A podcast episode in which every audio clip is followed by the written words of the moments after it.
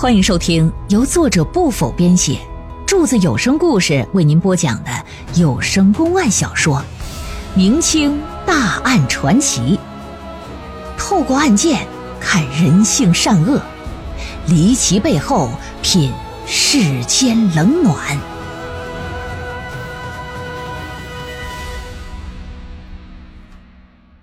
双流毒汤案中案第三回。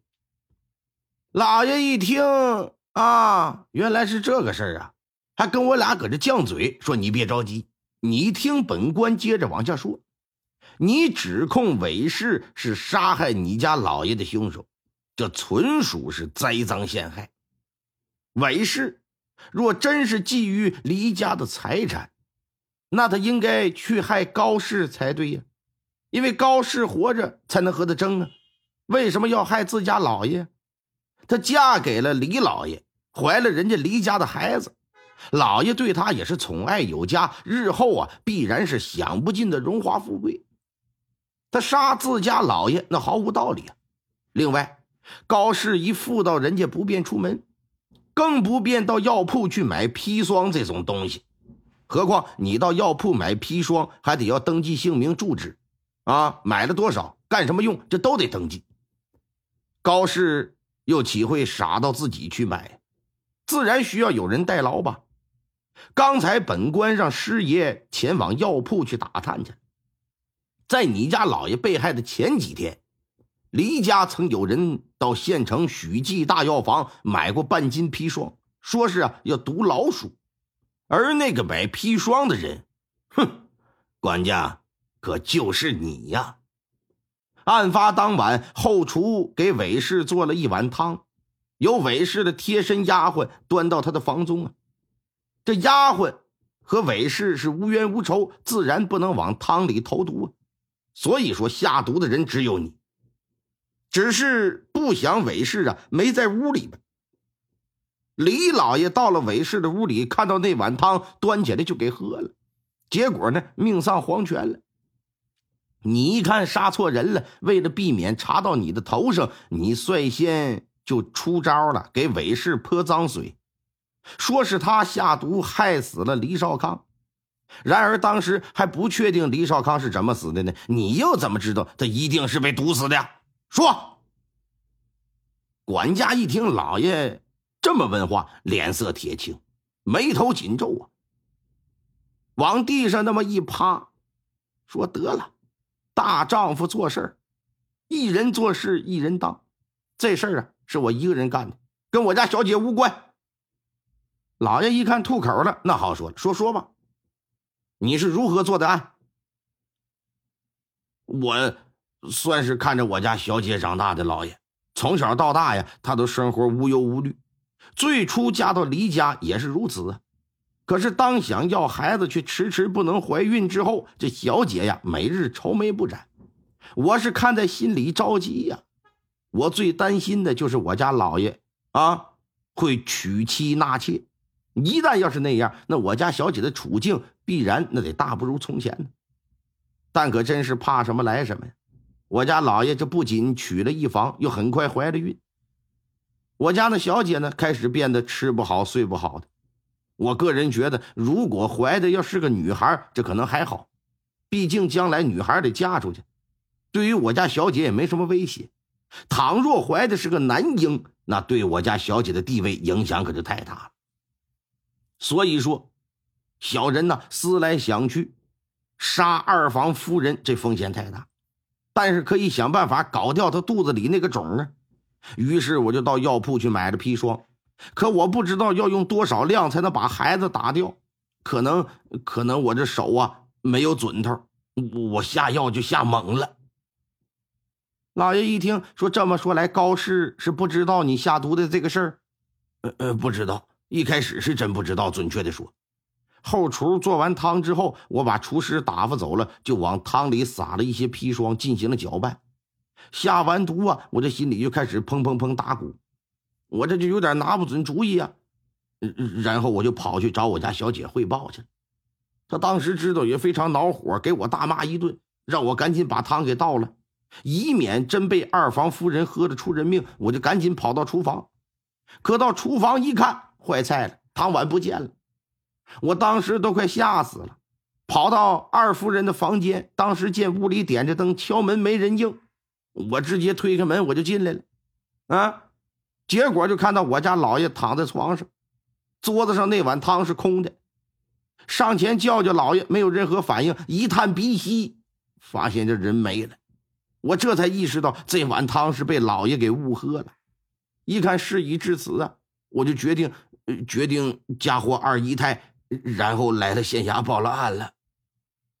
正搁这交代呢，这管家正房夫人高氏啊，连滚带爬的就闯进了大堂，说：“大人呐，奴家求您饶了我管家吧。管家呀，都是为了我才去下的毒啊。下毒之后，他也知错了。”只是晚去一步厨房，这才导致闹出人命，啊！这不是管家所希望发生的事求大人你呀，高抬贵手，你饶了他吧！一撩罗裙，跪倒在地，是啪啪啪直磕头啊！管家一看小姐来了，当下两行热泪就淌下来，赶紧把这高氏就给搀起来。小姐，你就不要管了，无心杀人也是过呀。事已至此，要杀要剐我都认。管家的所作所为是不可饶恕的，至于是判他死罪还是从轻发落，这要等验尸之后才能定夺。啊啊！验验尸？没错，验尸。虽然种种迹象表明李少康是死于那碗毒汤，可案发后并没有仵作验尸。完全是根据那碗汤里的砒霜所做出的定论。本官断案向来严谨，绝不会稀里糊涂给谁去判个人生的死刑。希望你们能够配合。呃呃，行行，我们一定配合。这李少康李老爷已经下葬了，管家带着一干人等来到墓地，衙役们一看，心说这活接的，那天天抠死人骨头。刨吧！拿着锄头，抡着镐，丁刚五四的把坟就给刨开了。打开棺材，把尸体搭出来，仵作便开始上前检验。经过仔细查验，仵作得出结论是什么呀？老爷并非死于中毒，而是死于突发性的心梗。这个结论令在场所有人都意想不到，唯独叶梦龙面色如常。因为这是他意料之中的事他主张验尸啊，就是为了验证自己心里的判断。真要是死于中毒，他反而会觉得奇怪。管家就不明所以，一脑瓜子雾水，现在也弄不清自己到底是不是杀人犯呢。上来就问说：“大人，这这这这这到底是怎么回事啊？怎么回事你往那汤里投毒，并非没有毒死人。”只不过这个人不是你家老爷李少康，而是那混子赖大彪。一听赖大彪这仨字众人是面面相觑，你看我，我看你，心里又是一惊。老爷转过身来就说：“说当日我查看了，韦氏房间里很是凌乱，明显是被人翻动过。若不是府中之人所为，也不是衙役勘察现场所致。”那想必就是外人干的，而且是在丫鬟送汤之后，否则丫鬟必然会告知他人呢。这屋里咋这么乱套呢？这不是招贼了吗？也就是说，在丫鬟离开之后，管家哎进入之前的那段时间，有另外一个人进了这个房了。这个外人是谁呢？就是打算偷盗金银首饰的人。本官在那间房屋的后窗台呀，看到了手印和鞋印之后又到后花园，从窗户台底下也见到了鞋印而且那鞋印啊，一直延伸到后花园的院墙底下，这就足以说明啊，这盗贼呀是翻墙入户，打窗户进入房间进行行窃的。当时本官就想到一个人，这个人呢，就是和李少康死于同一晚的混子赖大彪。那晚，赖大彪在离家不远的那片银杏树的树林外，遭遇他的仇家蒋德生。蒋德生打了他几棍子，他便倒地。七窍出血而亡。后来经过验尸，说明是中了砒霜之毒而死。为了验证是赖大彪在偷首饰时顺便喝的那碗毒汤，本官呢让师爷去了那片杏树林寻找过那些首饰。赖大彪死时呢，身上并没有那些东西，而按照他离开离家的时间以及他最终死亡的地点，咱们来推断，他十之八九是把首饰藏在树林里了，打算等风声过了之后再去拿回来。我又命师爷等人到树林里进行了一番搜寻，果然在一地方找到那些首饰了。之后啊，又拿到县衙，送到大牢，让韦氏进行辨认，看看那些东西是不是他的。如今又确定了李少康是死于非中毒，那么真正死于毒汤的人呢，就一定是赖大彪。刚好遇到蒋德生的时候，药效发作了。这才会让人误以为他是被蒋大生乱棍打死啊！那那老爷，我家李老爷怎么好端端突然就死了？本官推断，那晚你下毒之后，心中产生了慌乱，之后去和高氏说了下毒之事。李少康应该是在屋外听到了，他担心韦氏会喝下那碗毒汤，就赶忙跑到韦氏的房间。当进得屋来看到桌子上的汤碗是空的的时候，他以为是被韦氏给服用了。想到自己的夫人和肚子里的孩子必然是必死无疑，他一时间可能是无法承受这种打击，犯了心急，导致一命呜呼啊！啊！大家伙一听啊，感情是这么个事儿。听了老爷的解释，这些人是心服口服啊，没有任何的疑虑和异议了。转过天来，叶梦龙大人再次升堂，对赖大彪和李少康之死做出了最终的审判。蒋德生和韦氏是被冤枉的，无罪释放。至于管家，虽然说并非是蓄谋想要杀死赖大彪，但在事实上呢，却导致了人家的死亡。